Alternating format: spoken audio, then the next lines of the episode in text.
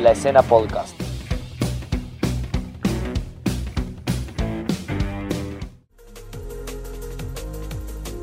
Buenas, buenas, bienvenidos a otra emisión de la escena podcast en cuarentenados. Y sí, ya sé, estamos todos cansados de estar encerrados, tenemos ganas de salir, de ver a nuestra familia, amigos, y surge la necesidad del contacto físico, del abrazo, del beso, de las relaciones sexuales.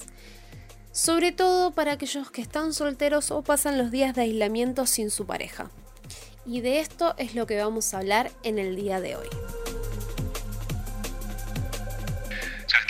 sabemos y, lo venimos repitiendo todos los días que el distanciamiento social preventivo es la medida más efectiva que tenemos para prevenir la transmisión del nuevo coronavirus y cuando hablamos de distanciamiento social hablamos de evitar el contacto cara a cara, y evitar el contacto cara a cara también incluye eh, los encuentros sexuales con personas con las que no convivimos. Y en este escenario herramientas que, hoy tenemos disponibles como las videollamadas, el sexo virtual, el sexting, pueden ser una, una buena alternativa. Hace unos días desde el Ministerio de Salud habló el infectólogo Juan Barleta, a quien escuchábamos recién en el audio, y dio recomendaciones para evitar el contagio del COVID-19 a la hora de tener relaciones.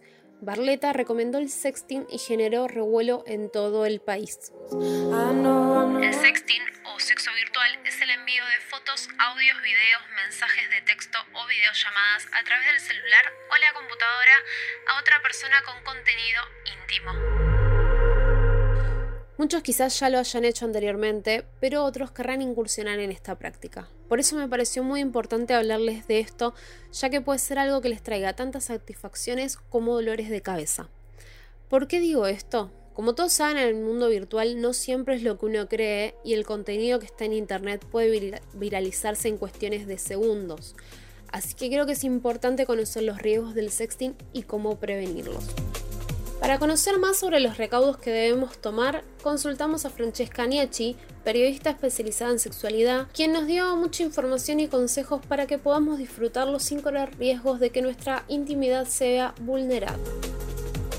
En primer lugar y lo más importante es que el sexo virtual, al igual que cualquier otra práctica sexual, debe ser consentido. Es decir, de los dos lados debe estar pactado el envío de fotos, videos o mensajes. Está clarito, ¿no? Dicho esto, vamos a escuchar las recomendaciones que nos dan adolescentes están muy expuestos y existe lo que se llama grooming, que eso tiene que ver con perfiles falsos de personas que son más grandes y se hacen pasar por adolescentes para que se les envíe fotos. Por otro lado, tratar de evitarlo hacerlo con personas desconocidas, porque muchas veces, como decíamos, de los perfiles falsos puede pasar con menores, pero también puede pasar a cualquiera de los adultos. Y si igualmente es con una persona que vos conoces, trata de evitar mandar fotos donde se vea tu rostro o por ahí que se vea algún tatuaje, no sé, que tenés que es muy personal o alguna marca, algún lunar, alguna cosa que vos tengas en tu cuerpo que sea una marca muy tuya, porque vos no sabes, hoy en día es tu pareja y Después, ¿quién dirá? Y existe lo que se llama la porno venganza,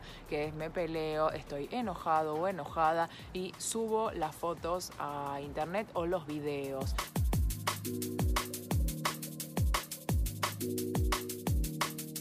Muy claro lo que nos decía Francesca y me gustaría profundizar en dos cuestiones que mencionaba y que a mi criterio son importantísimas. En primer lugar, es fundamental hablar con los niños y adolescentes sobre los recaudos que deben tener a la hora de usar las redes sociales. Explicarles que no siempre la persona que está del otro lado de la pantalla es quien dice ser y por eso no debemos admitir gente desconocida ni revelar datos personales en cualquier sitio de internet. Es importante como adultos que supervisemos la actividad de los niños y darle la confianza para que puedan contarnos cuando tienen situaciones donde se sienten intimidados o amenazados por otros en redes sociales.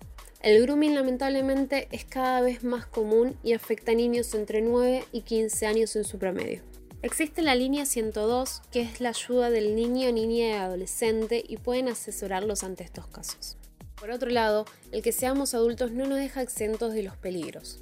Hay más casos de pornovenganza y sextorsión de los que conocemos, y muchas veces son provocados por personas de nuestra confianza utilizando fotos o videos que se han enviado en la intimidad de la pareja, pero son utilizadas con el fin de dañar al otro. Si alguien te amenaza con subir tus fotos, videos o cualquier otro tipo de información confidencial, podés hacer la denuncia llamando al 134 o yendo a la fiscalía más cercana de tu domicilio.